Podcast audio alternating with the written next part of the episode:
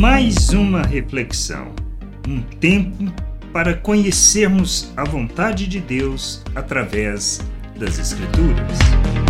Bem-vindo a mais esta reflexão. Qual o propósito da nossa vida?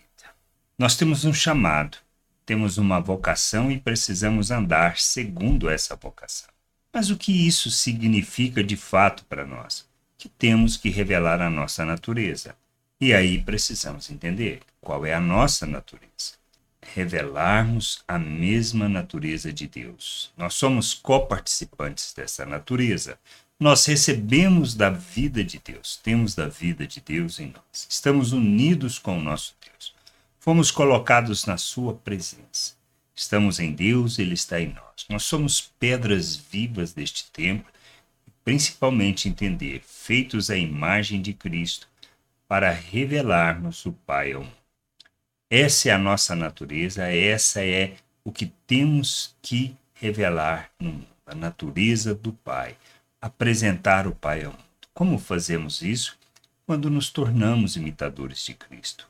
Por isso, quando as pessoas nos recebem, de fato elas estão recebendo Cristo. Quando estão recebendo Cristo, elas estão recebendo o Pai. E é isso que a gente precisa entender. Por isso, justiça e equidade é uma dos aspectos dessas virtudes de Deus que precisamos revelar, revelando a natureza de Deus através da justiça e expressão de equidade no nosso meio na maneira de vivermos, na maneira como nós nos relacionamos na comunidade onde estamos. Fora isso, é expressarmos graça, misericórdia, a bondade de Deus, o amor de Deus neste mundo. Fim de tudo é que a gente aprenda a sermos imitadores de Deus e revelarmos o seu amor e agirmos como Cristo, fazendo de nossas vidas oferta. Mas precisamos entender: se não vivermos segundo a justiça de Deus, revelando equidade nas nossas relações, também não revelamos o Pai ao mundo. Lá em Atos dos Apóstolos 4, do versículo 32 ao 35, afirma: Da multidão dos que creram era um coração e alma. Ninguém considerava exclusivamente sua nenhuma das coisas que possuía. Tudo, porém, lhes era comum. Com grande poder, os apóstolos davam testemunho da ressurreição do Senhor Jesus e em todos eles havia abundante graça. Não havia nenhum necessitado entre eles, porque os que possuíam terras ou casas, vendendo-as, traziam os valores correspondentes e os depositavam aos pés dos apóstolos. Então se distribuía a cada um conforme as suas necessidades. Além de, revelarem abundante graça, manifestavam a justiça de Deus, agindo, compartilhando o que tinham. De maneira que aqueles que tinham muito repartiam com que tinham pouco, e isto não havia falta. Nós precisamos entender: viver o reino de Deus é andarmos segundo os valores eternos deste reino, segundo a vontade do Pai, segundo as virtudes do Pai.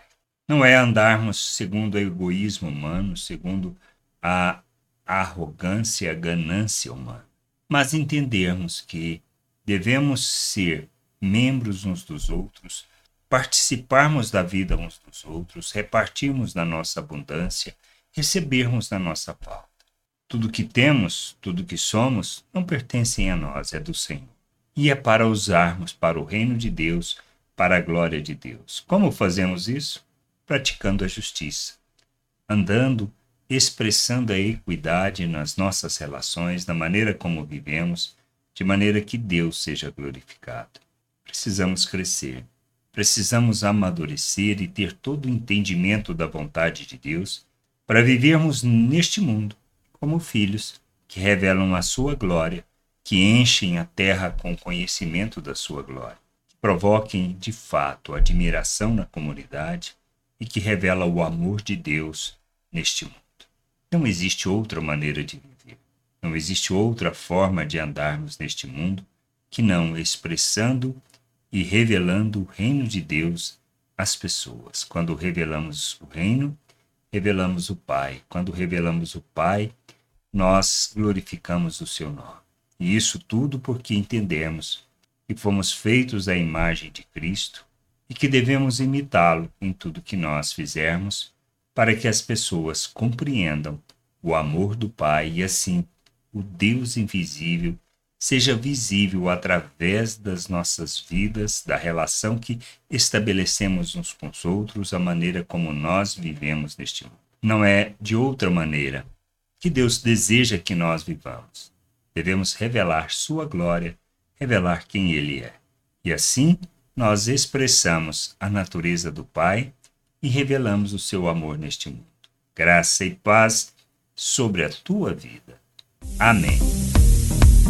Gostou da reflexão? Compartilhe. Não deixe de ler as Escrituras. Medite para poder crescer no conhecimento e vontade de nosso Deus e nosso Pai, para que, conhecendo o Senhor, possa o revelar ao mundo.